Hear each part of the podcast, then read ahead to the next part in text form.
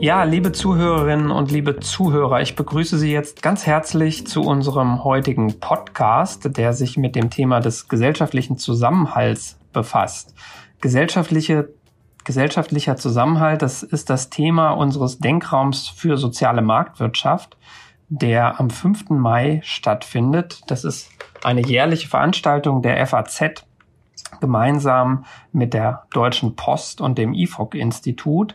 In diesem Jahr muss der leider im Internet stattfinden. Das hat ein paar Nachteile. Das hat aber auch den Vorteil, dass es auf Faznet gestreamt wird, die Veranstaltung. Und Sie sind natürlich herzlich eingeladen, sich dort am 5. Mai abends zuzuschalten live.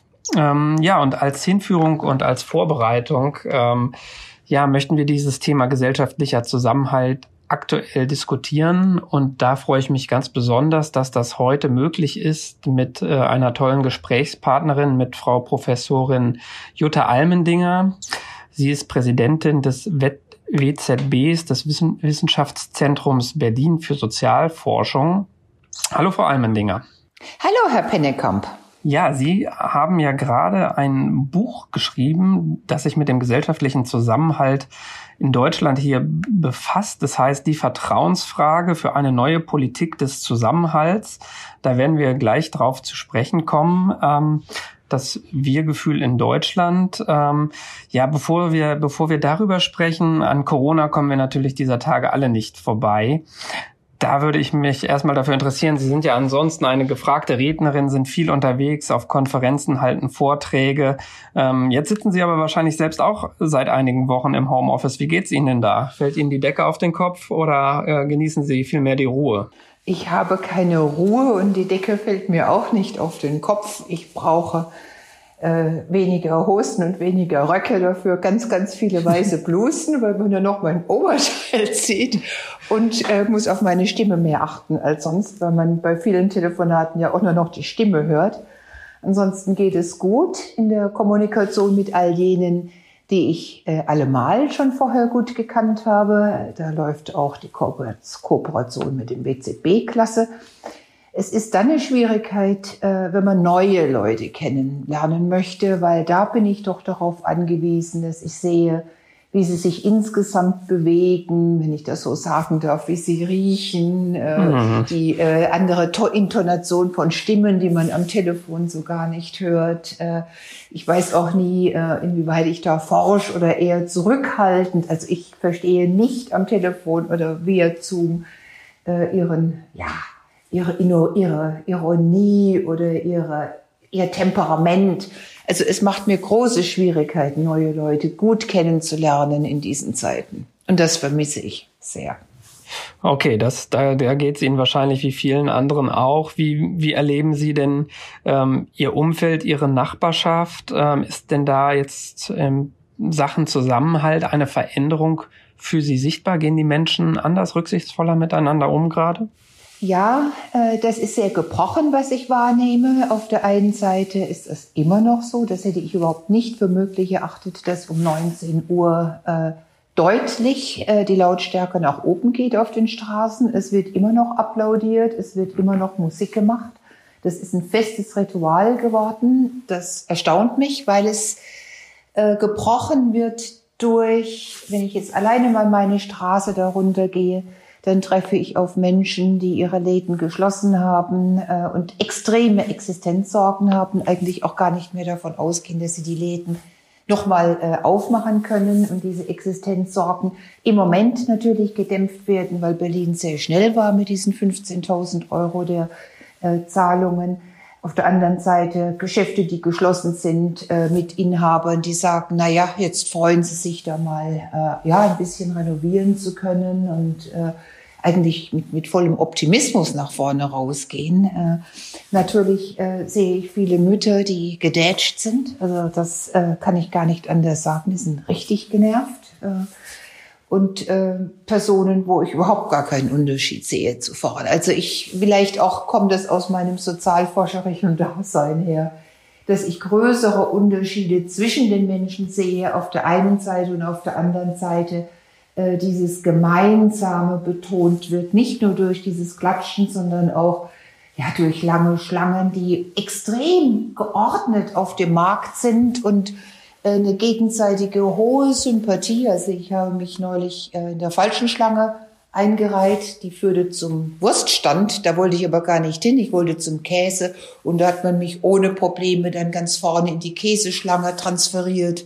Also das ist alles gut, aber es ist, es ist, äh, es, ich, ich weiß nicht, wie lange das anhält äh, und ob diese sozioökonomischen und diese psychischen Gesundheiten da nicht irgendwann mehr durchschlagen, auch auf die Solidarität. Das muss doch als Sie, für Sie als Forscherin gerade neben all den schlimmen und auch schrecklichen Dingen, die diese Krise mit sich bringt, ein ganz wunderbares, natürliches, riesiges Experiment sein, wo Sie ja mit offenen Augen über die Straße gehen und Ihnen ganz viele Dinge auffallen. Ja, es ist ja nicht nur auf der Straße interessant, es ist ja auch interessant, Zeitungen zu lesen und die Blogs von anderen Ländern und ich habe das jetzt territorial eben extrem beschränkt, aber wenn ich äh, über Afrika lese, wenn ich über die Flüchtlingscamps lese, da geht's mir überhaupt nicht gut. Da kommt das wahre Grauen. Also insofern ist auch mein Dasein wirklich mega gebrochen, muss ich sagen. Ich würde gerne gleich mit Ihnen darüber sprechen, was diese Solidarität, die Sie gerade auch beschrieben haben, die wir im Alltag jetzt an einigen Stellen sehen, bewirkt. Ähm, aber vorher würde ich gerne kurz auf Ihr Buch zu sprechen kommen, ähm, das Wir-Gefühl in Deutschland. Wie ist es denn ganz insgesamt, wenn Sie das mal kurz zusammenfassen müssten, um den Zusammenhalt in Deutschland bestellt? Naja, uns hat natürlich äh, zunächst mal interessiert äh, bei dieser Vermächtnisstudie, die mit der Zeit äh, zusammen gemacht wurde und mit Infas, wie eigentlich so etwas, wir schaffen das äh, oder ja, äh, welches dann aus der Politik kommt, wie das resoniert bei den äh, einzelnen Personen und was die eigentlich unter einem Wir verstehen. Und äh, insofern haben wir da mit offenen Fragen begonnen und haben festgestellt, das ist jetzt auch nicht so erstaunlich, dass die Menschen eigentlich unter einem Wir das kleine Wir, wie wir es dann bezeichnet haben, Jan Wetzel, der Co-Autor und ich, das ist die Familie, das ist der enge Freundeskreis. Und das funktioniert in Deutschland. Die meisten Leute äh, haben Freunde, haben Familie. Es gibt auch Personen, die einsam sind, aber glücklicherweise ist die große Mehrheit hat dieses Wir und kommuniziert mit diesem Wir und bezieht auch Stärke aus diesem Wir so dass äh, die große Frage natürlich jene ist, wie diese vielen kleinen Wirs dann zusammengehen, äh, sich verbinden zu diesem großen Wir, welches adressiert wird, dann seitens der Politik, wenn wir schaffen das, äh, dann kommt zum Beispiel. Und da stellten wir fest, dass es eben sehr stark darauf ankommt, dass man viele Netzwerke, viele Punkte hat äh, mit, mit ganz äh, anderen Leuten. Äh, dass man äh, in Vereinen tätig ist. Das macht einen ganz großen Unterschied, äh, wie man über dieses Wir denkt und ob man ein Vertrauen hat in äh, andere Leute, ob man denkt, ja, äh, wir zusammen äh, machen etwas äh, ähnlich, äh, denken ähnlich über Erwerbsarbeit, denken ähnlich über Familie, denken ähnlich über eine ökologische Transformation. Äh, und gleichermaßen äh, sind diese äh, vielen Netzpunkte oder Verflechtungen mit komplett anderen halt sehr stark, äh, und da bin ich dann wieder bei äh, sozialökonomischen äh, Faktoren, sehr, sehr stark mit Bildung verknüpft. Das heißt, die Personen mit einer hohen Bildung haben viel mehr Knoten in der Gesellschaft, denken viel stärker über ein gemeinsames Wir, haben ein größeres Vertrauen, haben im Übrigen über die Bildung vermittelt, auch ein größeres Selbstvertrauen als Menschen mit einer niedrigen Bildung, denen es an Selbstvertrauen fehlt und dann noch zusätzlich äh, an den Kontakten, die es ihnen erlauben, erstmal anderen Menschen vertrauen zu können. Gut, also Sie sagen, um vom kleinen Wir zum großen Wir zu kommen, brauchen wir Netzwerke, Vereine, Austauschknotenpunkte. Das alles ist ja jetzt in der Corona-Krise zumindest temporär abgeschnitten. Was sind da voraussichtlich die Folgen?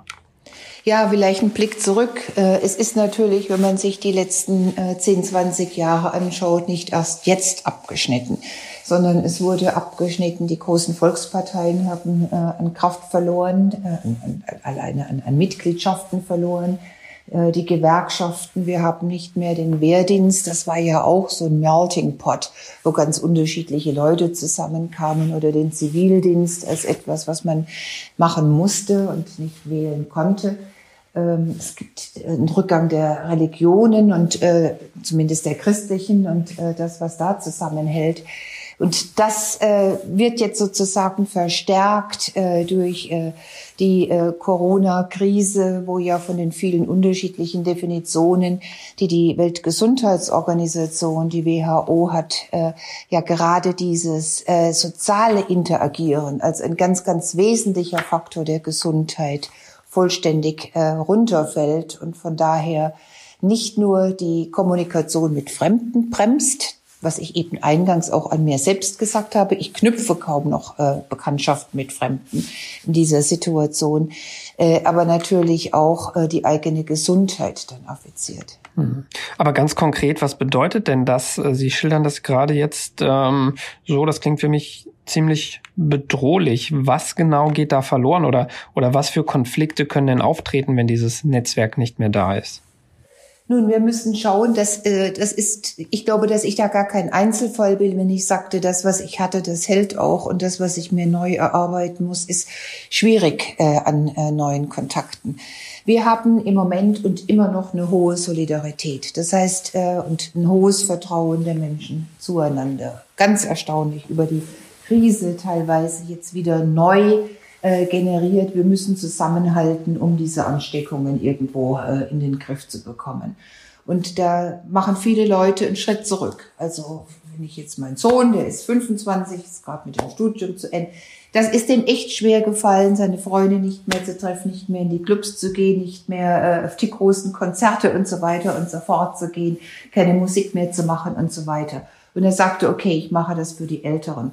Oder die ganzen Familien mit kleinen Kindern, denen wirklich, so haben sie das eben anmoderiert, die Decke auf den Kopf fällt. Äh, äh, die sind einen Schritt zurückgegangen, weil sie sagten, okay, also das müssen wir jetzt machen für unsere eigenen Eltern, die älteren Personen.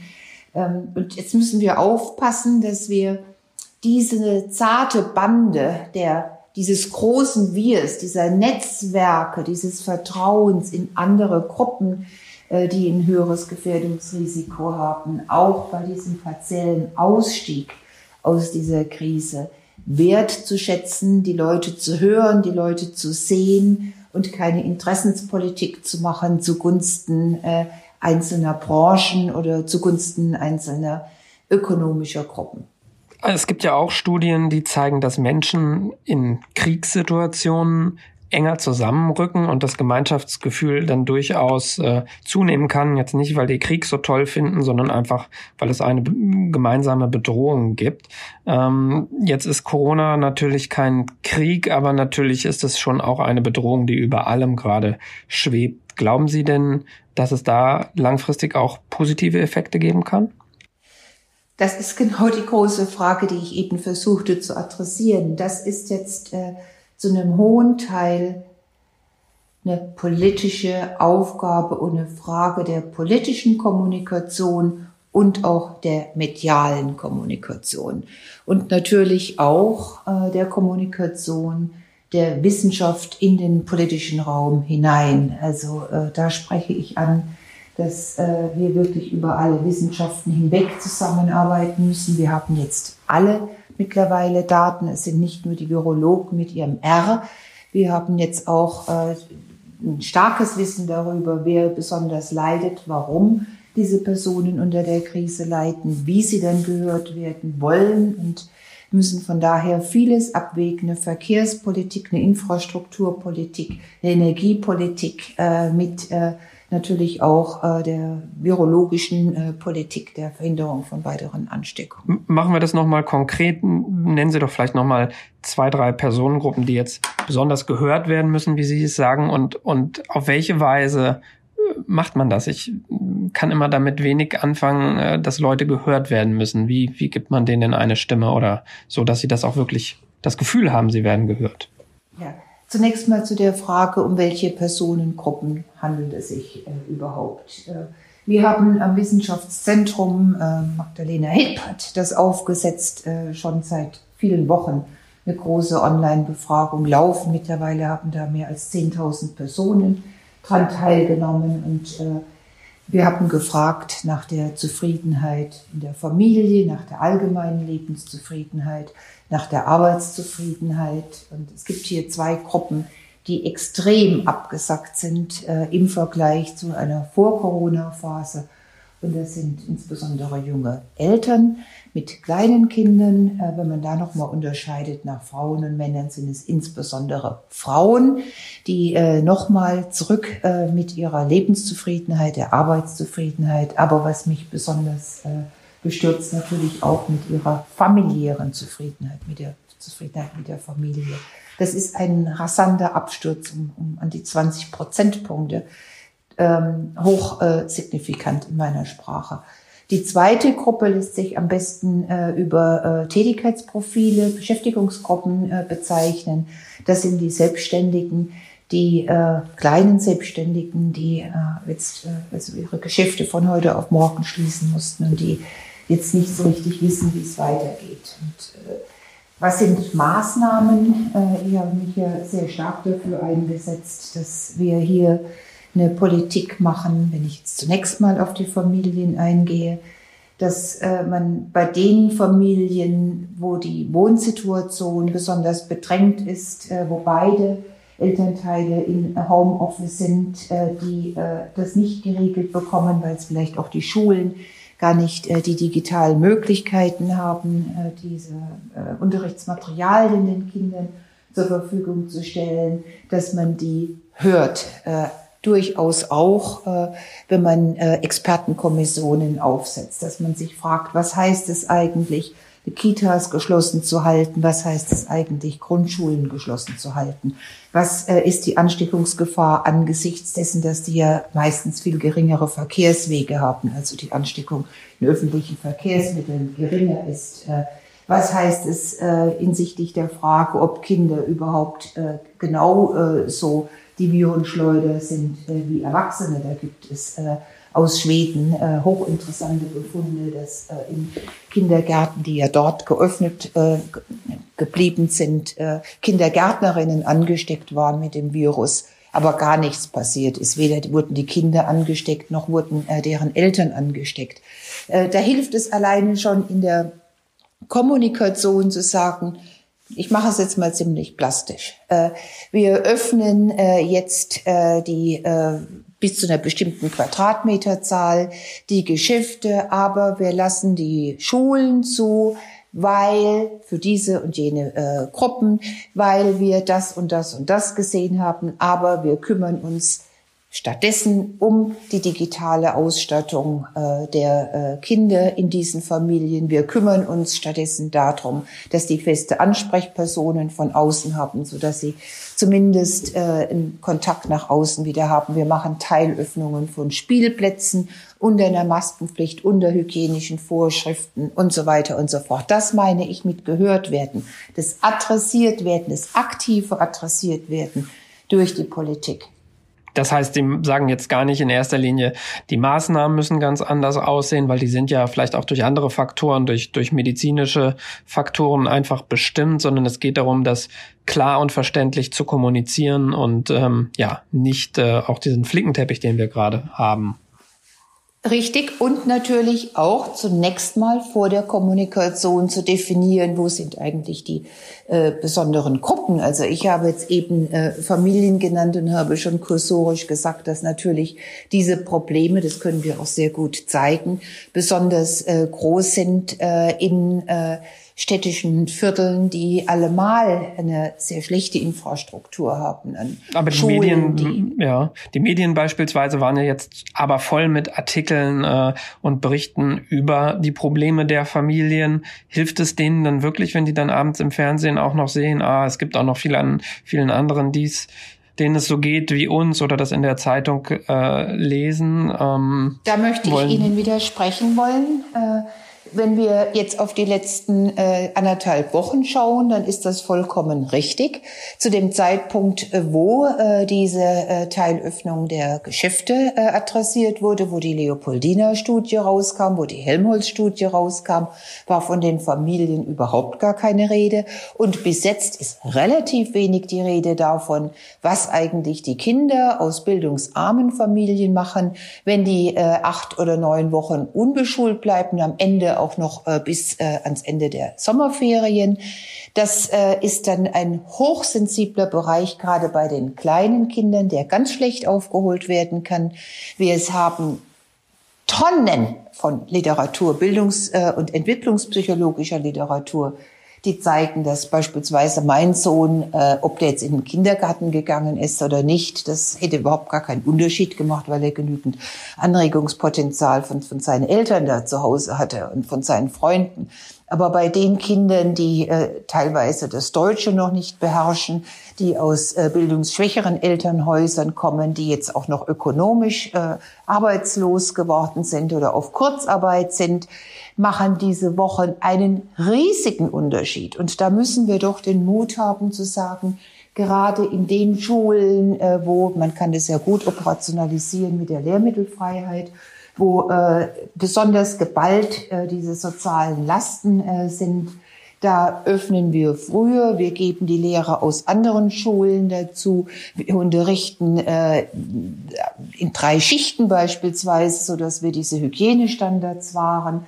Das äh, braucht es doch heute, um uns besser dann auch auf den sozialen Zusammenhalt morgen äh, irgendwo äh, vorbereiten und den unterstützen zu können. Und ich glaube nicht, dass da ein Protest käme von den besser gestellten äh, Eltern, die ihre Kinder in Schulen haben, äh, wo die digitalen Anbindungen ganz anders sind, die die technischen Möglichkeiten zu Hause haben, die Computer, die die Eltern auch haben, die das auf die Reihe bekommen. Also Sind Sie denn da als Ratgeberin in der...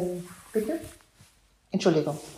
Ähm, sind Sie denn als Ratgeberin der Politik da gerade gefragt? Die Virologen haben einen, einen hohen Einfluss, gerade Ökonomen werden auch gefragt, aber werden denn diese, ich nenne es jetzt mal gesellschaftlichen Kosten, die wir da haben, äh, angemessen in der politischen Entscheidungsfindung berücksichtigt?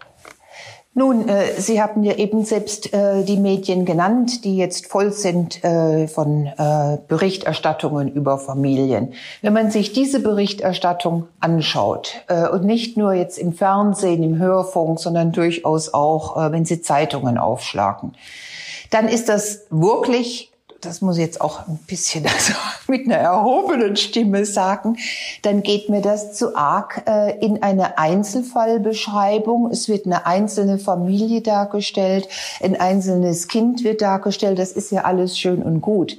Aber wir müssen hier schon sehen, dass auch die Sozialwissenschaften so etwas wie R-Werte haben. Wir haben schon empirische Untersuchungen, auf die wir uns beziehen können. Was ist, denn der, der, was ist denn der R-Wert Ihrer Disziplin? Ja, zum Beispiel, dass ich sagen kann, es geht hier über 700.000 alleinerziehende Frauen, die äh, einfach äh, keine Zukunft mehr sehen, die einfach nicht wissen, wie sie erwerbstätig sein sollen und Kinder. Oder beispielsweise, was ist äh, denn der durchschnittliche Kompetenzgewinn unbeschult von Kindern äh, in höher gestellten Familien versus äh, der Verlust von Kompetenz Kompetenzen in Kindern in niedriger äh, gestellten ökonomisch Bildungs. Äh, das sind unsere R-Werte und da wollen wir natürlich irgendwo auch ernst genommen werden und nicht äh, bei allem Verständnis für Visualisierungen kann die Hörerin, kann der Hörer, die Zuschauerin das auf Einzel Beispiele dann sozusagen attribuieren und nicht äh, die tatsächlichen Mengenverhältnisse und durchaus ja nicht nur den sozialen, sondern wenn ich über Bildung rede, den kurz-, mittel- und langfristigen ökonomischen Schaden abmessen. Gut, da hoffen wir, dass natürlich möglichst viele diesen Podcast auch hören und diese äh, womögliche oder echte Leerstelle dadurch auch ein bisschen weiter gefüllt wird. Ähm, genau. Ich würde jetzt gerne so ein bisschen auf das Thema Ungleichheit noch mit Ihnen zu sprechen kommen. Glauben Sie denn, Sie haben das gerade geschildert, das liegt eigentlich auf der Hand, äh, die Ungleichheit dürfte wachsen durch diesen monatelangen Lockdown, sei es jetzt im Bereich Bildung, äh, aber auch bei den Einkommen. Was haben Sie denn da für Erkenntnisse? Äh, zunächst mal durfte ich eben gerade die neuesten Ergebnisse des sozioökonomischen Panels erfahren. Wir haben ja einen Blog äh, eingerichtet zusammen äh, mit dem BZB und Amina Sehi von der LMU in München, äh, wo immer neue Ergebnisse der Sozialwissenschaften vorgetragen werden. Und äh, diese sogenannte äh, Covid-Stichprobe des sozioökonomischen Panels hat gezeigt, dass die Angst äh, sehr ungleich verteilt ist und zwar auf eine interessante Art und Weise, nämlich jene, die mehr zu verlieren haben, also besser gestellte Personen, die haben wesentlich mehr Angst vor Statusverlusten äh, und äh, was die Zukunft nach Corona betrifft, als Personen, die wenig zu verlieren haben, also sozialökonomisch äh, schlecht gestellt sind, die äh, immer noch äh, irgendwo im Moment natürlich sehen, dass für sie was getan wird äh, mit dem Kurzarbeitergeld, was äh, super ist, jetzt auch mit einer Erhöhung des Kurzarbeitergelds. Wir hatten eben schon kurz über die äh, Selbstständigen gesprochen. Das äh, war für mich jetzt eine neue Erkenntnis, wie ungleich sich das auch in den großen äh, Statistiken zeigt. Sozioökonomisch habe ich äh, über ähm, Diskrepanzen gesprochen, die sich in dem Bildungserwerb äh, vielleicht nicht jetzt sofort zeigen, aber spätestens in 15 Jahren äh, zeigen werden. Das geht an unterschiedlichen Gruppen ganz anders äh, vorbei. Und da sind es die niedrig gestellten Personen, die da die größten Verluste erleben werden. Und ökonomisch äh, rüttelt es das durch. Äh, das äh, sehen wir im Moment an den unterschiedlichen Industrien, die da auf der einen Seite natürlich äh, Gewinne haben, alles was mit Digitalität äh, zu tun hat äh, und äh, anderen Branchen, die ganz schwer wieder auf die Beine kommen und wo ich mir sehr stark erhoffen würde, dass man äh, diese Zeiten viel stärker dazu nutzen würde, heute auf morgen dahingehend vorzubereiten, dass man auf neue Berufe, die entstehen werden, vorbereitet. Also Kurzarbeit beispielsweise mit äh, einem weiteren Bildungs-, Ausbildungserwerb verbindet. Wäre, ist das zu stemmen, jetzt in dieser Krise dann auch schon wieder so nach vorne zu schauen? Ist im Moment nicht erstmal, ja, Krisenbewältigung angesagt? Sie meinen jetzt von, den Poli von der Politik oder von den Ja, Personen, auch von den Unternehmen und, und äh, ja, allen Akteuren eigentlich gerade. Ähm, ja, im Moment ist das sehr individuell getrieben. Äh, Sie hatten vorhin nach meinen Nachbarschaften gefragt. Also da äh, habe ich Personen, die jetzt sagen, na ja, ich bin jetzt im Heimarbeit und äh, kann nur noch äh, drei, vier Stunden äh, arbeiten, weil ich auf Kurzarbeit bin und jetzt lerne ich da eine Sprache. Also das sind Personen, die haben meist eine gute Bildung und äh, haben von daher eine persönliche Gestaltungsfähigkeit äh, von, von größerer Freiheit. Sie haben mich ja auch gefragt, können Sie jetzt da Ihre Freiheit genießen? Die machen was damit. Äh, andere würden gerne, aber wüssten jetzt gar nicht, in welche Berufe sie sich da weiterbilden sollten. Die haben meines Erachtens zu wenig Ansprache.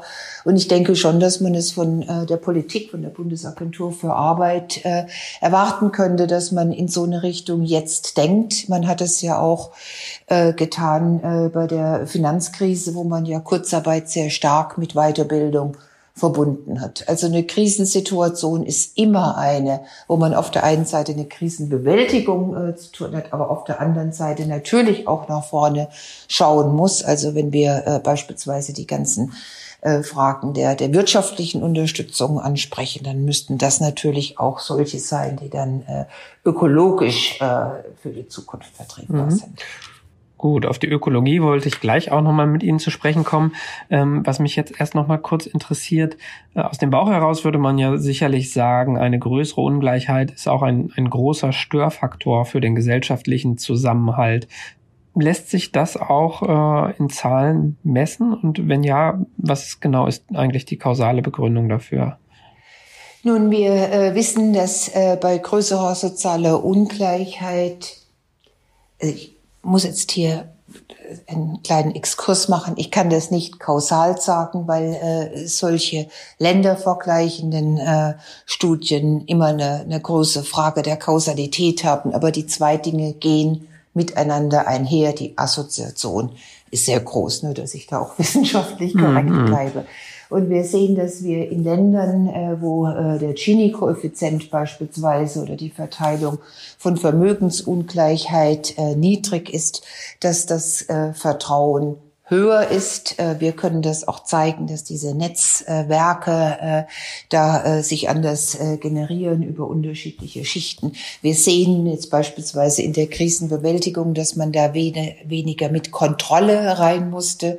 Also wir haben in einigen skandinavischen Ländern ja einen vollständigen Verzicht gesehen darauf, äh, beispielsweise äh, Ausgangsbeschränkungen äh, zu erheben und gleichermaßen sieht man, dass die Leute fast genauso wenig nach draußen gegangen sind wie in Ländern, wo man es hart kontrolliert und äh, staatlich befohlen hat.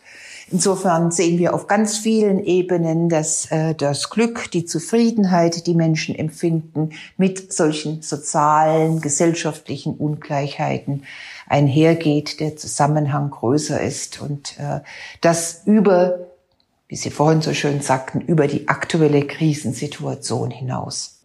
Okay, also ähm, sind da auch durchaus, wie Sie es ja eingangs gesagt haben, auch langfristige Schäden wirklich zu befürchten. Man muss aufpassen. Wir haben, wir haben wirklich eine sensible Phase, wo wir, ich habe das mal äh, als Vertrauensvorsprung äh, dargestellt, äh, den wir im Moment äh, den Menschen geben. Wir geben ihnen ja auch dadurch, dass wir beispielsweise äh, soziale Transfers jetzt leichter geben, ohne so viel zu kontrollieren, ohne die Menschen erstmal in so eine Bringschuld äh, zu bringen, dass sie so und so viele äh, Wohnungen sich angeschaut haben, aber äh, nie den Zuschlag Zuschlag bekommen haben, was ich ja immer bei den Obdachlosen wirklich also unglaublich gängelnd finde, also ein gängelnder Sozialstaat oder auch beim Zugang äh, zu äh, äh ALG 2, ALG 1 Maßnahmen. Äh, das sind wir jetzt ein bisschen von, ja, von der Sozialtransferpolitik her mit den Leuten äh, eine vertrauensvollere äh, Interaktion übergegangen und ich hoffe, dass auch das bestehen bleibt äh, oder dass man es zumindest evaluiert, wie viel an Missbrauch da dann tatsächlich passiert ist. Ja, ich glaube, einen großen, so ja. Politik des Vertrauens durchaus weiterlaufen lassen. Und das wäre ja, das beruht ja aber auch auf Gegenseitigkeit. Ich würde jetzt sagen, die Bürgerinnen und Bürger geben ja der Politik auch einen riesigen Vertrauensvorschuss gerade. Also ich hätte beispielsweise niemals geglaubt, ähm, dass ähm, so diszipliniert äh, bei so einem sonnigen Wetter auf Vorgaben der Politik reagiert wird und das öffentliche Leben quasi auf, auf null reduziert werden kann in einem Land wie genau. Deutschland. Genau. Das, da, da sieht man, genau. auch, denke ich, auch einen riesigen Vertrauensvorschuss, dass die Politik die richtigen Maßnahmen ergreift. Vollständig, vollständig richtig. Vertrauen ist allerdings immer etwas, äh, was zwischen den Personen hängt. Vertrauen ist nicht wie Solidarität. Ich kann solidarisch sein mit anderen, ohne dass ich etwas zurück erwarte. Vertrauen ist immer ein Geben und Nehmen und äh, insofern äh, ist es vollkommen richtig, dass die Personen der Politik vertrauen und die Politik den Menschen auch mehr vertraut. Ein Mittel, das jetzt auch wieder verstärkt diskutiert wird, wenn es um Ungleichheit und Grundsicherung geht, ähm, ist das bedingungslose Grundeinkommen. Also auch, auch ein größerer Vertrauensvorschuss für diejenigen, die das beziehen würden. Ähm, wie stehen Sie eigentlich dazu? Ist das aus Sicht des gesellschaftlichen Zusammenhalts ein, ja, ein erstrebenswertes Instrument? Ich finde, dass wir im Moment mit unserer Grundsicherung äh, sehr gut fahren äh, und äh, dass wir mit der ganzen Frage des Wohngeldes, mit äh, auch, dass äh, wir Zwangsräumungen jetzt erstmal außer Kraft gesetzt haben, also eine Mietsicherheit äh, da geben, dass wir viele Instrumente in einer sehr, sehr positiven Art und Weise ansetzen. Wenn ich mir jetzt überlege, es würde ein bedingungsloses Grundeinkommen diese Grundsicherung ersetzen und wir reden hier über ja, so Größen, die dann immer in den Raum geschmissen werden, sind 1000 Euro. Äh, damit könnten die Menschen ja überhaupt nicht über die, äh, das würde ja nur ganz wenigen überhaupt was helfen, ehrlicherweise, weil die Grundsicherung ja teilweise viel höher ist. Und wenn wir dann tatsächlich das bedingungslose Grundeinkommen äh, so auch noch nehmen, dass es andere Transferleistungen ersetzen soll, wie zum Beispiel Wohngeld, kommen wir mit dieser Höhe überhaupt nicht zurecht. Das ist sozusagen ein allgemeiner Punkt, den ich schon immer mache, äh, ob es äh, jetzt Corona oder nicht ist. Äh, was äh, ich im Moment äh, glaube ich, und da würde ich mich äh, einer Diagnose auch des sozioökonomischen Panels anschließen von Jürgen Schupp, der das genannt hat. Ich glaube, es würde in diesen Zeiten eine Überforderung darstellen, ein Systemwechsel. Ich kann mir nicht vorstellen, ich meine, das ist ja ein Systemwechsel unglaublich, unglaubliche Art. Es wäre ja so, als ob wir die Rente von Kapitaldeckung äh, dann auf einmal übersetzt. Also ja. Und über die Finanzierung das, haben wir noch gar nicht gesprochen. Ja. Und wir haben nicht über die Finanzierung. Also da würde ich jetzt, Sie hatten ja vorhin gesagt, solche Krisenzeiten sind vielleicht nicht die besten Zeiten für soziale Innovationen, wenn ich sie so mal paraphrasieren darf. Aber das wäre ja wirklich ein extremes Hauruck-Verfahren, ähm, was ich niemandem im Moment zutraue, auch nicht den Bürgerinnen und Bürgern. Dass dann vielleicht nach der Krise so eine Diskussion gut wäre, aber ich wäre ja dann eher für so eine Art von Bürgergeld äh, oder mit äh, Anthony Atkinson äh, dieses Startkapital, um diese enormen Unterschiede zwischen äh, Menschen, äh, die viel erben und immer mehr erben und Menschen, die gar kein Erbe haben, also gar kein Startkapital haben, auszugleichen. Für alles in, in so eine Richtung bin ich höchst aufgeschlossen, weil ich natürlich sehe, dass gerade die soziale Ungleichheit im Vermögen und die Vermögensungleichheit irrsinnig groß wird, irrsinnig ja. groß wird und dadurch, dass jetzt reiche Leute auch immer reiche Leute und gut gebildete Leute als Partnerin, als Partner haben, wird das natürlich immer dramatischer. Ja, an dieser Stelle würde ich jetzt gerne nochmal einen Bogen zu einer weiteren Großthematik, Großkrise, nämlich der Klimaerwärmung schlagen. Ähm, wir sehen ja jetzt im Moment beim Thema Corona aus meiner Sicht etwas holzschnittartig gesagt eine Solidarität auch von Jung mit Alt, also Junge tragen eine Hauptlast, um natürlich auch vorwiegend ältere Menschen, die zur Risikogruppe gehören, zu schützen. Bei der Klimakrise ähm, gehen die Jungen auf die Straße und verlangen mehr Solidarität von den Älteren und ein beherzteres Handeln zum Klimaschutz. Ähm, Sie haben gerade gesagt, das beruht ja auch immer auf Gegenseitigkeit könnte es dann sein, dass wir bei der Klimakrise äh, nach Corona dann, dann eine Rückzahlung der Älteren und Mittelalten erleben? Das ist genau das, äh, was ich mit diesem Vertrauensvorschuss meinte. Also äh, es ist die Familien mit Kindern, die wohl, Sie, Sie haben sich ja vorhin ein bisschen gestoßen an diesem vielleicht etwas erlegischen Wort des Gehörens.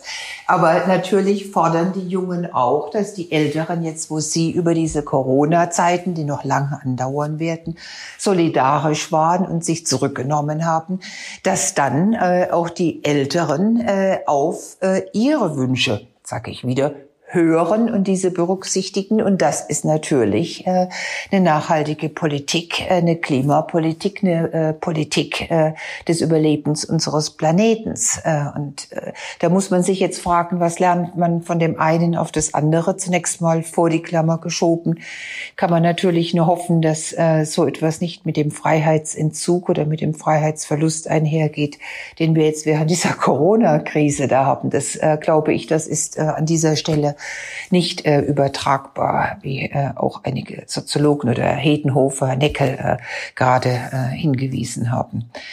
Äh, aber äh, auf der anderen Seite, was äh, kann man tun? Also man müsste Wirtschaftshilfen, das sagte ich vorhin schon, mit Klimazielen äh, verbinden. Ähm, man muss äh, sozusagen diese, diese ganze Frage der Biodiversität äh, anders äh, behandeln, weil wenn die uns verloren geht, wird natürlich die Wahrscheinlichkeit von solchen viralen Epidemien wesentlich größer. Also es gibt äh, viele Verbindungen, wo ich hoffe, dass man äh, zumindest, wenn man jetzt äh, sich wirtschaftlich neu aufstellt, doch auf diese äh, Werte achtet und dass man äh, über die einzelnen Altersgruppen hinweg da viel stärker auch aufeinander hört. Natürlich können jetzt Förderprogramme, Konjunkturhilfen der Bundesregierung auch an ökologischen Kriterien ausgerichtet sein. Und natürlich wird der ein oder andere Konsument äh, sich vielleicht auch fragen, ob er wirklich so viel fliegen muss oder schon wieder eine neue Hose braucht. Aber insgesamt wird doch jetzt sicherlich eine Zeit äh, des Sparens äh, in der Wirtschaft auch einsetzen. Ähm, und die eigentlich braucht man ja gerade Geld und Investitionen, um sich ökologisch neu auszurichten. Glauben Sie nicht, ja, aber dass das dieser ja Effekt überwiegen wird? Ja, aber das äh, müssen wir jetzt nicht gegeneinander ausspielen. Also ich glaube, ich meine, ich habe jetzt wahrscheinlich nicht ein insgesamt sehr positives Bild äh, oder keinen großen Optimismus ausgestrahlt, dass wir aus dieser Krise sehr viel lernen, äh, weil ich mir nicht sicher bin, ob dieser Weg aus der Krise so gut erfolgt, auch kommunikativ so gut erfolgt wie der Weg äh, in die Krise und dass man das als ein Fenster benutzt, um insbesondere die Themen, mit denen ich mich beschäftige, also die Bildungsungleichheit, äh, die sozial-ökonomische Ungleichheit zu reduzieren. Aber wenn ich irgendwo Anhaltspunkte für eine Veränderung sehe, dann doch jene, dass man Technik und insbesondere digitale Technik jetzt eher akzeptiert. Äh, da haben die Leute nach dieser Vermächtnisstudie, die ich da durchführe, ja immer gesagt, eigentlich würde ich viel lieber solche Techniken nutzen, aber ich mache das nicht, andere machen es ja auch nicht und sich da irgendwie so zurückgezogen. Ich, ich glaube auch äh, hauptsächlich aufgrund dessen, dass sie nicht wussten, wie sie sich alleine helfen sollen.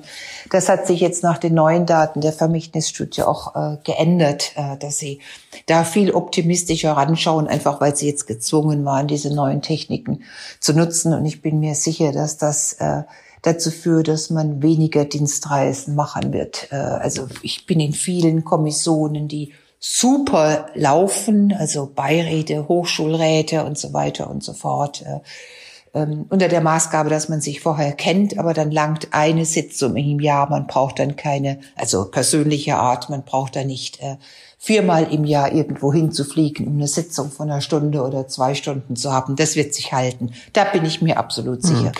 Es das wird, denke ich, da äh, stimme ich Ihnen zu. Das denke ich auch. Aber ich denke jetzt auch eher an ein Industrieunternehmen, das vielleicht vorher Geld hatte für eine, äh, für einen neuen Filter, äh, sagen wir mal, der CO2 äh, reduzieren würde, der jetzt aber ums Überleben kämpft und vielleicht in den nächsten Jahren eben nicht das Geld für derartige Investitionen Ja, und da denke wird. ich, da, das ist jetzt ein gutes Beispiel. Vielen Dank für dieses Beispiel.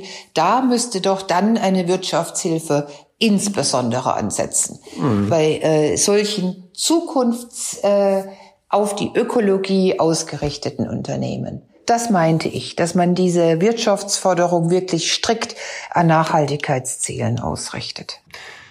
Wenn Sie sich die politische Landschaft so anschauen, ist das aus Ihrer Sicht ähm, eigentlich erstaunlich, dass die Regierungsparteien jetzt im Moment eher diejenigen sind, ähm, die gewinnen können und es nicht die Oppositionsparteien oder vielleicht auch radikalere Parteien gibt, ähm, die jetzt daraus Kapital schlagen können. Ist das auch vielleicht ein Indiz, dass es da einen gewissen äh, gesellschaftspolitischen Zusammenhalt gerade gibt?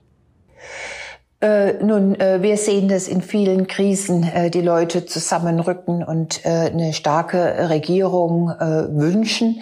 Äh, eine Regierung dann so sehr auch vertrauen, dass sie eine Einschränkung von Freiheitsrechten, wie wir sie im Moment, da weisen ja alle Staatsrechtler darauf hin erleben. Das ist ja ganz erstaunlich, was wir da mitmachen, ohne zu murren. Ähm, was äh, tragisch ist, äh, ist, dass dann solche Personen wie äh, Mitglieder der Regierung, richtig, äh, aber jetzt äh, nicht der CDU, sondern der SPD, die an vorderer Linie stehen, wie Herr Heil beispielsweise oder Herr Scholz oder Frau Giffey äh, gar kein Kapital daraus schlagen können, sondern dass es sich auf eine Partei mit der Kanzlerin sozusagen fokussiert.